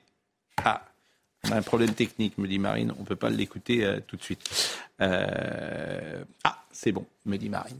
Écoutons-le. Et je me permets de, lancer une forme d'appel à votre micro parce que ma femme en pleurs hier soir à l'hôpital me disait c'est tellement injuste ce qui nous est arrivé à un moment donné, il faut le seul moyen que ce soit moins injuste, moins douloureux, c'est que ça fasse sens, que ce soit utile, qu'il y, ait un sursaut quelque part. Parce que si notre malheur sert à améliorer la situation, alors, alors ce sera un peu moins douloureux. Et donc je dis à votre antenne, on a tous un morceau de République en soi. Le président de la République, il ne peut pas faire tout seul. Les ministres non plus. Le maire, il ne peut pas dans sa commune tout faire tout seul. Chaque citoyen a sa responsabilité et peut faire un petit quelque chose. Chacun prend sa part. Et si chacun prend sa part, alors la République se renforce. C'est beau ce qu'il dit. Oui. Pascal, oui, mais ça ne oui, mais beau ce que dit le maire, hmm. mais là où je rejoins votre pessimisme et je dirais votre lucidité, c'est que tous les jours, on a des événements qui devraient faire sens. Tout à fait. Tous les jours, des signaux hmm. qui restent mais, mais, pardonnez-moi, ce week-end, j'ai entendu des journalistes demander à M. Nunes si la police était raciste. Bah oui. Je veux dire, c'est ça. L'espace médiatique, c'est ça. Non mais. C'est-à-dire que vous avez un maire qui est attaqué, qui a failli mourir, et vous avez un journaliste qui demande à Laurent Nunez est-ce que la police est raciste Vous vous rendez compte le niveau de, comment dire de contamination de certains journalistes en France. jamais hein. Mais pour changer les choses, en fait, il faudrait être capable, si vous voulez, d'affronter ces réalités dont vous avez parlé tout à l'heure et surtout de remettre en cause pour tous ces gens ce qu'ils nous racontent depuis 40 ans. Donc ils ne le feront pas. Donc ils nous expliqueront ce que vous me dites, c'est qu'il faut repeindre les cages d'escalier, qu'il faut faire tout. Mais bah, c'est un peu ce que vous dites. Vous avez parlé du plan Borloo. Ah, mais non, excusez-moi. Euh, non, vous n'avez pas à soupirer comme ça. Moi, chaque fois que si quelqu'un me met en cause, je réponds. Mais ça n'en finit pas, les, vos réponses. On les connaît, vous. c'est trop facile. Ou alors, oui, bien sûr. Pardon Bon, alors ne mettez pas en cause Gérard. Et, ben voilà. Et s'il vous plaît, arrêtez de me faire passer pour un laxiste, ce que je ne suis pas du tout.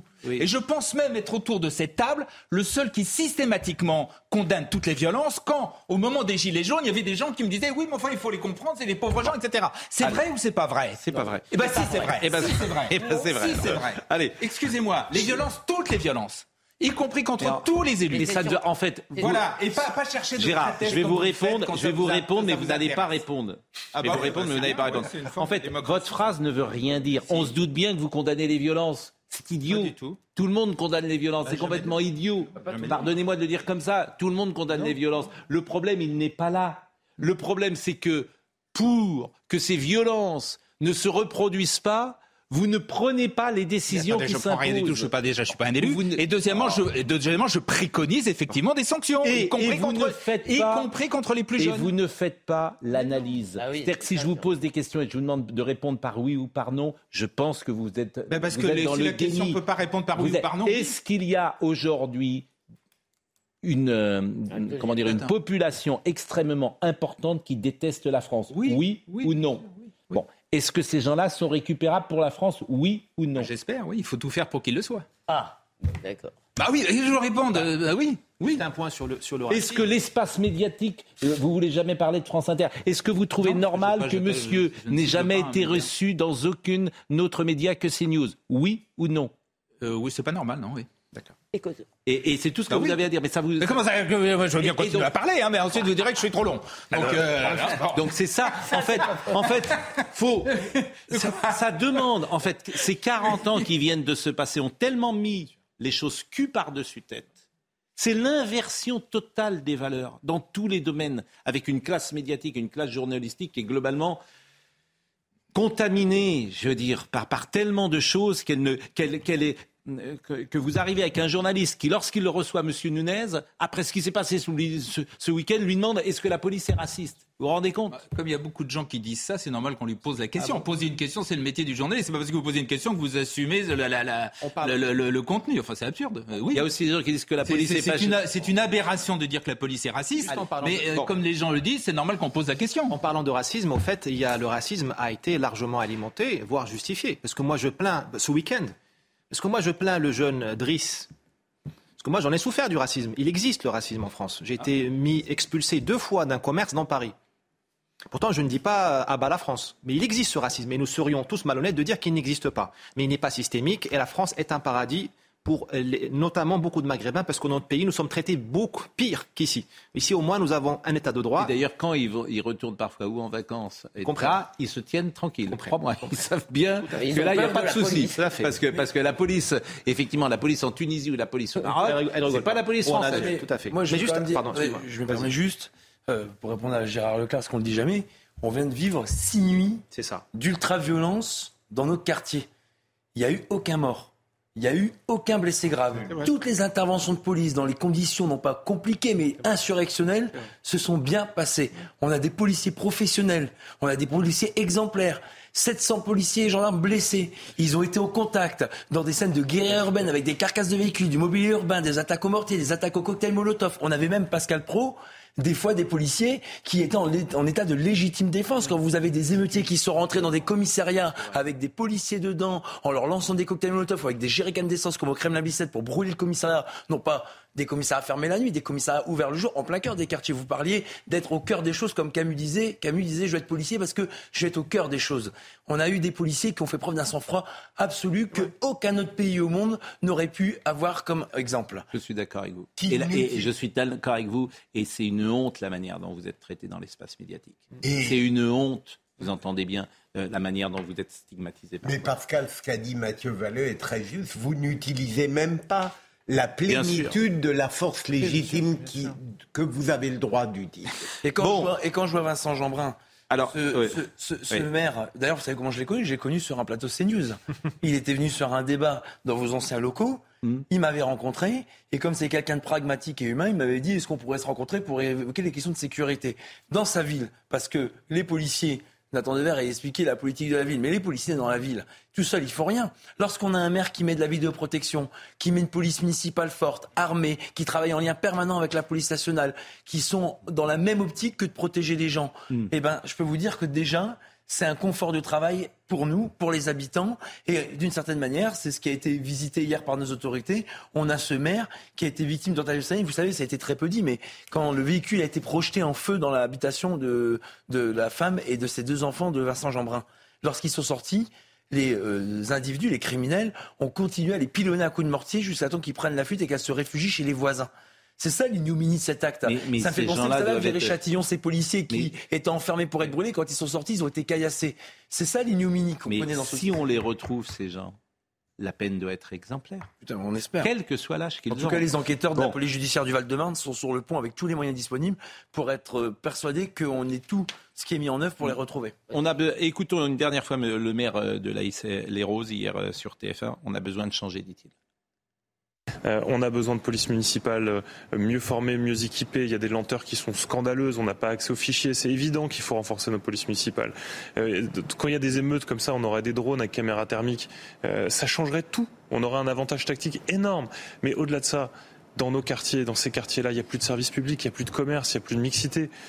il, faut se donner non pas des moyens au sens mettre encore énormément d'argent.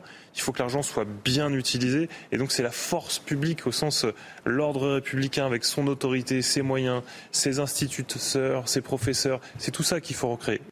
Je voudrais qu'on écoute euh, la réaction de M. Zartosh Bakhtiari, qui était hier soir euh, avec Elliot Deval, ainsi que Jacqueline Eustache-Brigno, qui était également sur le plateau de Elliot hier soir, parce que ce sont deux euh, personnes qui sont effectivement ancrées dans la vie locale et qui disent que Madame la Première ministre est déconnectée. J'aimerais quand même dire une chose, c'est que la Première ministre n'a pas le droit de dire que c'était une nuit plus calme. Aujourd'hui, on vit un enfer. Et que dans cet enfer, il fasse 1000 degrés ou 900 degrés, on est en enfer. Il faut en sortir. Et donc un responsable politique n'a pas le droit de dire qu'on est euh, dans une période un peu plus calme que la veille. Euh, aujourd'hui, on est effectivement, je pense, dans un, dans un déchaînement qui va, être, qui va durer. Euh, on va peut-être avoir un peu moins de tensions accrues, un peu moins de faits de cette nature-là, mais il en restera quand même quelque chose. Mhm. Et comment est-ce qu'on règle ce, ce, problème de fond qui va perdurer? Ces gens-là qui vont rentrer peut-être chez eux demain, après-demain, dans dix jours, on va les retrouver. Ils vont pas disparaître de la circulation. Ce décalage, c'est une réalité. C'est-à-dire que Mme Borne, avec tout le, respect que j'ai pour Mme euh, Madame la Première ministre, elle est totalement décalée à ce que nous vivons dans nos territoires. Mais totalement. Parce que ces maires-là, ils vivent pas, ils dorment pas, ils sont dans leur mairie toute la nuit, avec le, personnel qui est sur les dents toute la nuit et toute la journée, parce qu'après il faut nettoyer. Elle est en décalage total. Une nuit plus calme, non ça s'arrête ou ça s'arrête pas. Donc oser dire que c'est plus calme, alors que tous les élus sont angoissés à l'idée. Et puis vous savez derrière tout ça, on en parle peu. Bah, on a découvert quand même avec ces émeutes les soldes émeutes 2023. C'est-à-dire qu'on casse, on se sert. C'est les soldes, tout est gratuit cette année, d'accord?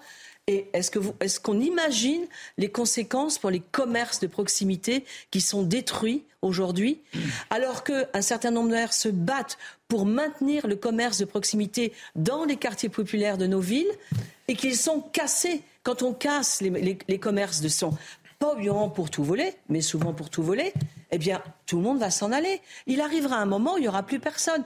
Donc, quand la Première ministre dit ça a été plus calme. Sincèrement, je comprends la réaction des élus qui, tiennent à bout de bras aujourd'hui. Vous savez, aujourd'hui, les piliers de la République, ce sont les élus locaux. Donc ça, c'est vraiment des paroles qui me paraissent intéressantes parce qu'elles sont ancrées euh, sur le terrain. Gérald... Vous savez, Pascal Pro, qu'à Marseille, j'ai eu des enquêteurs, il y a une boutique, en une heure, il y a eu un préjudice de 2 millions et demi d'euros. 2 millions et demi d'euros. Et la dame qui gère cette boutique, elle est partie de rien. Elle s'est construite toute seule. On parlait de politique de la ville, on parlait d'ascension, de mérite d'effort. Mais Juste, si je peux me je dirais que ça, Pascal Pro. Moi, je viens d'un quartier populaire, mais j'en ai marre d'entendre cette culture de l'excuse. Et les parents, ils n'arrivent pas à éduquer les enfants. Et les parents, ils savent plus comment faire. Et les parents, ils disent, mais maman, ma mère, elle était toute seule. Et elle surveillait mes fréquentations, elle surveillait mes devoirs, elle surveillait mes sorties. Mais comment on fait? Bah, Ma mère, elle s'est retroussée les manches, elle s'est démerdée. C'est ça la réalité. Et elle n'a pas demandé aumône. Le matin, je la voyais à 6 h le matin se lever pour aller travailler, je la voyais rentrer à 20 h le soir. Et l'école de la République, moi, je ne crache pas dessus parce que j'ai eu des professeurs qui nous aimaient, qui nous transmettent leur passion et leur volonté de passer le savoir.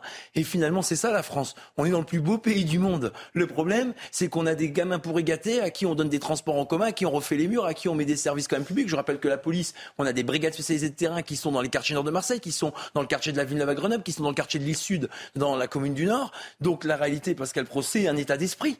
Quand on veut quand on a l'effort, le mérite, le travail, c'est sûr que quand on se lamente, quand on se victimise et quand on dit j'ai tous les mots de la société, on ne peut pas s'en sortir. Je suis d'accord et c'est encouragé, je le répète, par cet espace médiatique depuis 40 ans, 40 ans qui, qui surfe, qui instrumentalise, qui, qui, qui, qui, fait passer effectivement mmh. un, un Et là où je suis d'accord avec vous, monsieur c'est que vous avez peut-être réussi je ne connais pas, mais vous avez fait en tout cas un livre où vous vous exprimez bien. Mm. Ce qui est dommage, c'est que dans les quartiers, on montre pas ceux qui s'en sortent et ceux qui réussissent. on a que les dealers, on a que les rappeurs, on a que les acteurs, on a que les footballeurs. Il a dit très fort. D'ailleurs, la, la victime... Il y a beaucoup de jeunes qui s'en sortent aussi. Sûr, bien ils créent leur entreprise, ils font les nains, ils font commissaire, ils font magistrat, ils, font des entreprises. Enfin, et ils sont gênés par ces, par ces abrutis parce qu'ils euh, ne dorment pas et ils ont plus de, bus, et puis leurs CV sont en bas de la pile parce que il y a un effet. Le problème, c'est que c'est Gérald quand ils réussissent. Gérald Darmanin euh, a écrit il y a quelques instants cette nuit en luttant contre un feu de plusieurs véhicules dans un parking souterrain à Saint-Denis, un jeune caporal chef de la brigade des sapeurs-pompiers de 24 ans est décédé malgré la prise en charge très rapide par ses équipiers. Toutes mes condoléances sincères et attristées à sa famille, ses proches, ses camarades et à la BSPP. C'est important de le redire et c'est peut-être l'information et même sans doute l'information que je retiendrai ce matin. Un homme est mort. Je voudrais que sur les parents responsables et sur l'excuse de minorité, on a entendu tout à l'heure, euh, tout le monde est d'accord, Eric Ciotti, Jordan Bardella, Madame Stiach Brigno, mais je voudrais qu'on écoute Dominique Merchat qui explique aujourd'hui euh, comment euh, la justice règle d'une certaine manière le sort de ceux qui sont mineurs. Alors la loi euh, date de 1946. C'est sans doute pour cela que notre garde des Sceaux euh, ne la connaît pas parce qu'il n'était pas né. Euh, ce qui fait que le principe est extrêmement simple. C'est l'irresponsabilité pénale des mineurs de 13 ans. Donc jusqu'à 13 ans, il n'y a pas de responsabilité pénale. Et de 13 à 18 ans, il y a une responsabilité pénale atténuée et on distingue de 13 à 16 ans et de 16 à 18 ans. Maintenant, pour l'essentiel de votre question, qui concerne la responsabilité civile, c'est-à-dire la réparation des dommages. Il y a une donnée euh, extrêmement simple, comme ce sont des mineurs, la responsabilité incombe aux parents. C'est très simple il n'y a pas de responsabilité civile des mineurs, puisque par définition, ils sont mineurs. Donc la réparation incombe forcément aux parents. Et donc il y a là une deuxième difficulté majeure, c'est que les mineurs étant par définition euh, insolvables, ce sont théoriquement et juridiquement les parents qui doivent réparer les dommages euh, provoqués par leurs enfants. Mais euh, point n'est besoin d'être spécialiste des banlieues pour savoir que sur les personnes interpellées, le tiers de mineurs qui a été interpellé, nous savons très bien qu'il y a à peu près la moitié de familles monoparentales et euh, comme ce sont des banlieues plutôt euh, considérées comme telles défavorisées, les parents sont insolvables. Donc euh, là encore, si vous ne changez pas euh, radicalement les choses en créant euh, des prisons spécialement pour les 13-18, sans doute ne pas les mélanger avec les autres, mais en créant, bah, c'est une même prison. Mais bah, personne n'a dit qu'il fallait les mélanger. J'ai jamais dit qu'il fallait les mélanger. C'est là où je vous ai relevé. Eh ben, je, je les mets en prison de sur des centres de détention pour les jeunes. Bien, il faut en créer. bien distinguer de 13 à 16 et 13 à 16 ans et de 16 à 18 ans. Oui, bon. Eh bah, bah, bah, moi, je mets, je mets franchement 13, 15 et je mets 13, 18 et je mets tout le monde pareil. Ah non, euh, avançons, avançons, avançons. 18 ans de la même façon. Avançons, avançons. Oui, ça c'est votre avis. bah oui, euh, juste parce qu'on a beaucoup parlé de Snapchat, l'influence de Snapchat, je sais pas comment gouvernement a découvert Snapchat. Donc ça, c'est comme si comme c'était Snapchat qui était responsable aussi. Tout ça, évidemment, n'est pas l'essentiel. Mais en revanche, il y a beaucoup de fake news. Et euh, Olivier Marchal, que vous connaissez, qui est le réalisateur de Talent que vous connaissez, il est mis en cause euh, pour une, une lettre qu'il n'a jamais écrite sur Omar Sy. Donc ça a tourné tout le week-end et il a envoyé manifestement une petite vidéo euh, et il me l'a envoyé en tout cas et je pense que s'il me l'a envoyé c'est pour qu'on l'écoute. Donc il n'est pour rien, dit-il, et il a voulu mettre les points sur les i. Et son avocat, d'ailleurs Pascal Pierre Garbarini, a écrit un communiqué qui va dans le même sens. Écoutons Monsieur Marchal.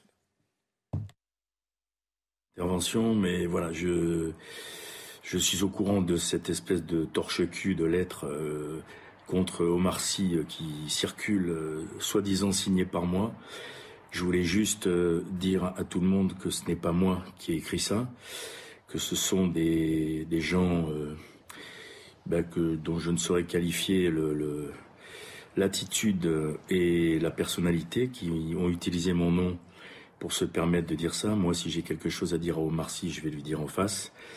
Euh, je me suis déjà exprimé à ce sujet dans l'émission de Bruce Toussaint. Depuis, euh, j'ai arrêté avec toute cette polémique euh, parce que ça ne sert à rien. Ça ne sert qu'à déclencher la haine et la connerie. La connerie, on est en plein dedans. Et surtout l'utilisation de, de mon nom à des fins vraiment minables, lamentables. Donc voilà, je voulais juste vous dire que quand j'écris quelque chose, d'abord j'écris mieux que ça je ne suis pas aussi grossier et je ne suis pas aussi vulgaire. Donc voilà, donc euh, je ne présente les excuses à personne. Euh, j'ai mon droit de penser, il m'appartient. En tout cas, le droit de dégueuler de telles ignominies, euh, ça, il ne m'appartient pas. Il n'est pas de moi. Donc voilà, je voudrais que cette vidéo circule partout, que tout le monde le sache. Moi, je ne suis pas quelqu'un qui qui, qui suis aussi euh, aussi euh, aussi minable et aussi mesquin et aussi petit pour pour, pour écrire des, des choses pareilles. Voilà. Donc euh, merci de, de relayer pour tous les gens qui m'aiment et qui savent que je dis la vérité. Merci de relayer cette vidéo et, et, et, et que ceux qui utilisent mon nom aillent bien se faire mettre. D'accord? Bon. là qui est dit. Mais en tout cas, euh, la responsabilité, vous aviez l'air de dédouaner tout à l'heure les réseaux sociaux. Je ne suis pas du tout d'accord avec vous. Je pense que les réseaux sociaux ont une responsabilité très grande, en particulier dans ce qui s'est passé. Ils se, les, ils se donnent rendez-vous par les réseaux sociaux, etc. C'est pas la priorité. Mais c'est pas. Mais le problème, c'est que c'est pas la priorité. C'est tout ce que vous avez raison.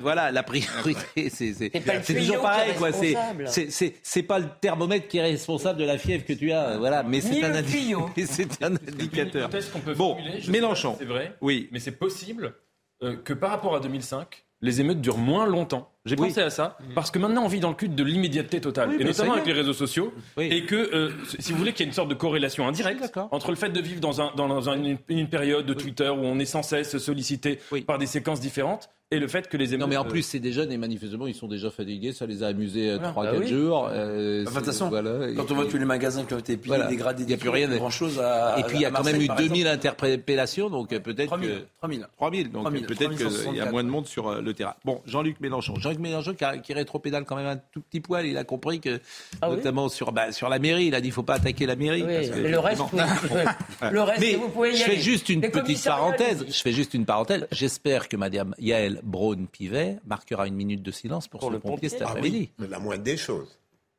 Oui, ben... J'espère. Mais vous voulez qu'on fasse euh, peut-être un, pari? Maintenant, elle va probablement le faire parce qu'elle va comprendre qu'elle est un peu Je suis sûr qu'elle ne le fera pas. Mais... Il y a une euh, session cet après-midi? J'en sais rien. Euh, oui, il y a la loi justice.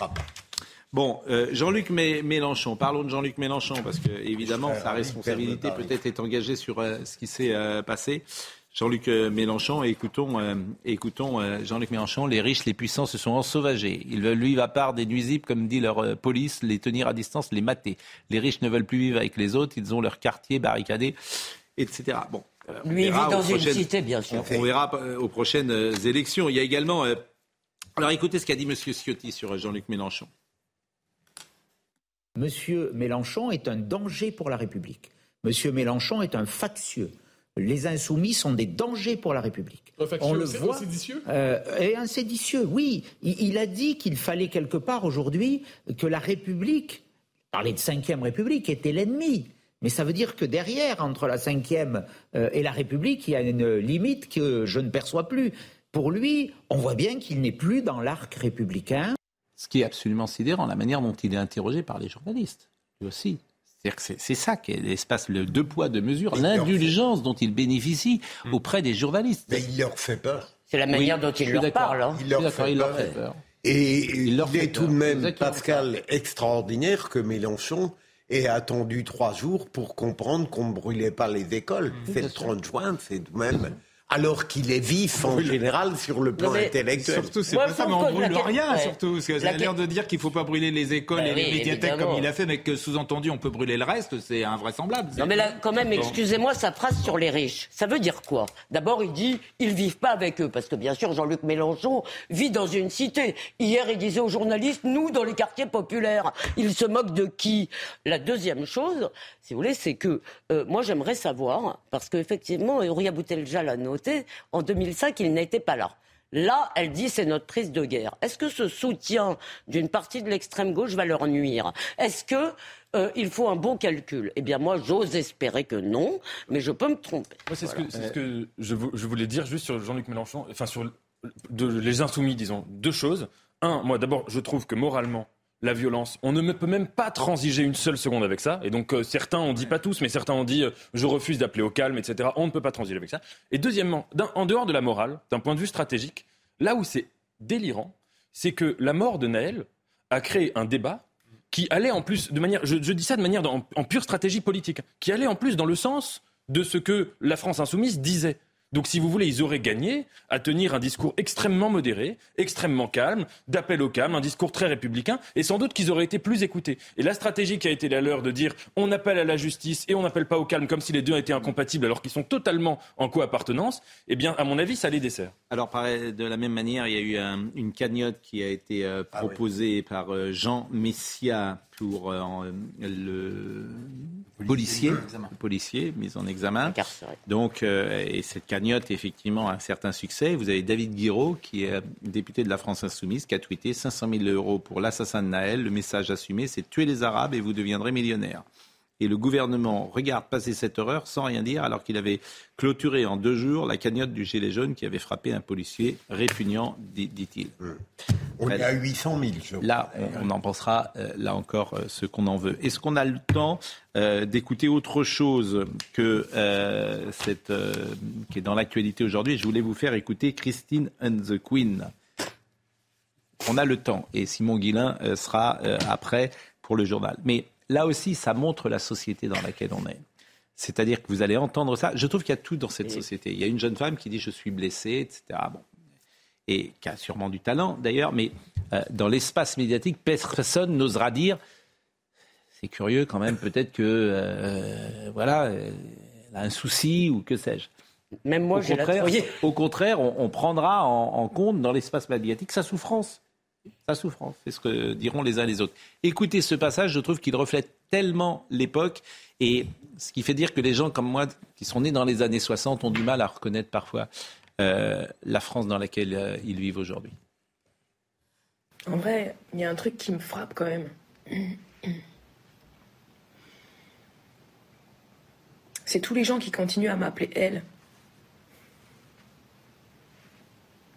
Ça me frappe. Parce que je pense que c'est au-delà de. de la gentillesse, c'est juste un manque de respect. Une façon de privilégier votre confort plutôt que mon bonheur. Une façon aussi de ne pas récompenser euh, un travail d'honnêteté qui est horrible à faire en société. Une certaine paresse aussi, un certain mépris pour mon travail récent.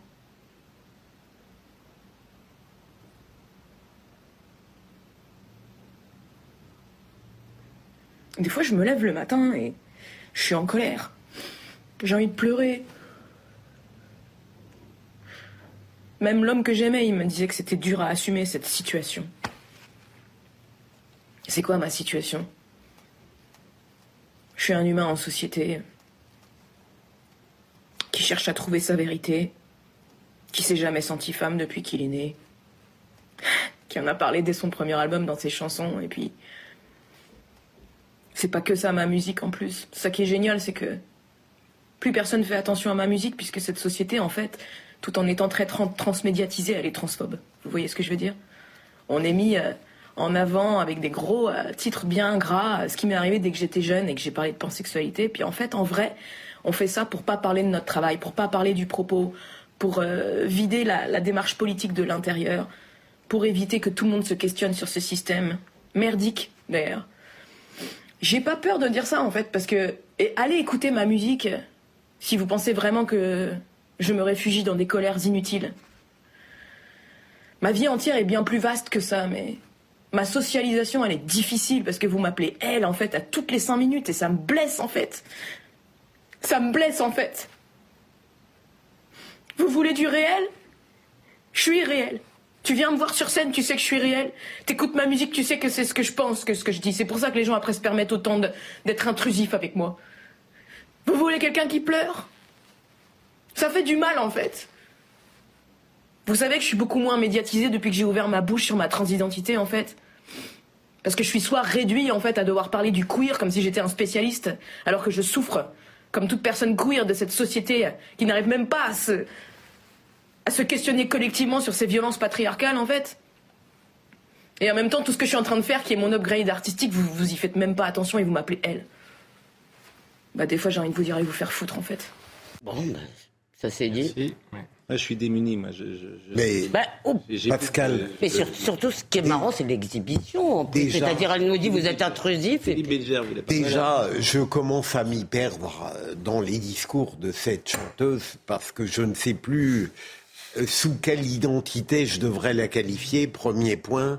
Euh, deuxième point, c'est ridicule ce qu'elle dit. Et troisièmement, et là j'insiste, quel dommage, quel gâchis, parce que derrière ce qu'elle dit, eh il y a une intelligence tout de même. Eh il y a une intelligence et c'est complètement gâché. Ben Juste un point, euh, on parlait d'assimilation. Comment voulez-vous qu'au Mortar ou Mamadou s'assimile à une société où on n'arrive plus à distinguer un homme d'une femme? C'est vertigineux. Une société, parce qu'on s'assimile, on ne s'assimile pas à un asile d'aliénés, on s'assimile à une équipe de foot qui gagne. On s'assimile pas à, une société qui respire cette maladie. Et je suis, je suis, je compatis beaucoup avec cette dame parce qu'il y a une souffrance. Je, retire le mot que vous avez dit. Cette femme n'est pas une aliénée. Elle n'est pas une aliénée, mais ben non, mais elle n'est pas du tout. Même euh, elle, explique. Moi, je, lui fais le reproche d'exprimer une souffrance alors qu'elle en a parlé, etc. C'est elle-même qui en a parlé. Elle pouvait ne pas en parler et elle pouvait simplement avec euh, jouer même euh, d'une forme de secret précisément là-dessus pour ne parler que de son travail artistique et laisser une sorte d'ambiguïté pour qu'on ne lui en parle pas. Bah elle n'aurait parlé que de son travail artistique. Elle-même a parlé de ça, donc forcément après, euh, elle reproche qu'on la réduise à cela. D'abord, c'est un tort de la réduire à cela, mais c'est elle-même qui en a parlé. Elle pouvait, à travers son travail d'artiste, ne jamais en parler et, et faire planer une forme d'ambiguïté, de secret, etc. Mais, mais je, je, pense qu'il y a quelque chose dans cette société qui, effectivement, nous surprend. Voilà, je peux dire comme ça. Mais en revanche, je retire le mot que vous avez euh, utilisé et que le modérateur que je suis ne peut euh, effectivement acquiescer parce que c'est, c'est pas, elle n'est pas aliénée euh, du tout. Elle n'est pas aliénée. en revanche, Simon Guillain, lui, il est très en retard. Mm-hmm. C'est de votre faute, Simon. Moi, j'étais à l'heure. Oui, non, non, c'est un peu de votre faute. Un rassemblement est organisé aujourd'hui devant la mairie de l'Aïle-et-Rose. Le rendez-vous sur place a été donné à 15h. Cela fait suite à l'agression du domicile du maire de la ville, Vincent Jeanbrun, dans la nuit de samedi à dimanche. De nombreux élus seront présents lors de ce rassemblement, comme le président du Sénat Gérard Larcher ou encore la présidente de la région Île-de-France Valérie Pécresse.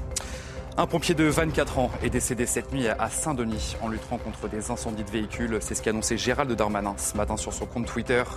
Cette nuit, en luttant contre un feu de plusieurs véhicules, un jeune caporal-chef de la brigade des sapeurs-pompiers de Paris est décédé. Et ce, malgré la prise en charge très rapide par ses coéquipiers. Aucun lien formel n'a pour le moment été établi entre l'incident et les violences urbaines qui touchent le pays. Et puis les greffiers en colère appellent à une grève nationale aujourd'hui. L'objectif est de protester contre un projet de revalorisation salariale et dénoncer le mépris dans leur profession fait l'objet depuis plusieurs années. L'intersyndicale s'attend à ce que le mouvement soit très suivi aujourd'hui. On marque une pause et on finira avec Driss Gali qui euh, vraiment qui nous a très intéressé aujourd'hui parce qu'évidemment c'est quelque chose qu'on n'entend pas sur les plateaux de télévision. Je rappelle votre livre d'ailleurs. Français ouvrez les yeux.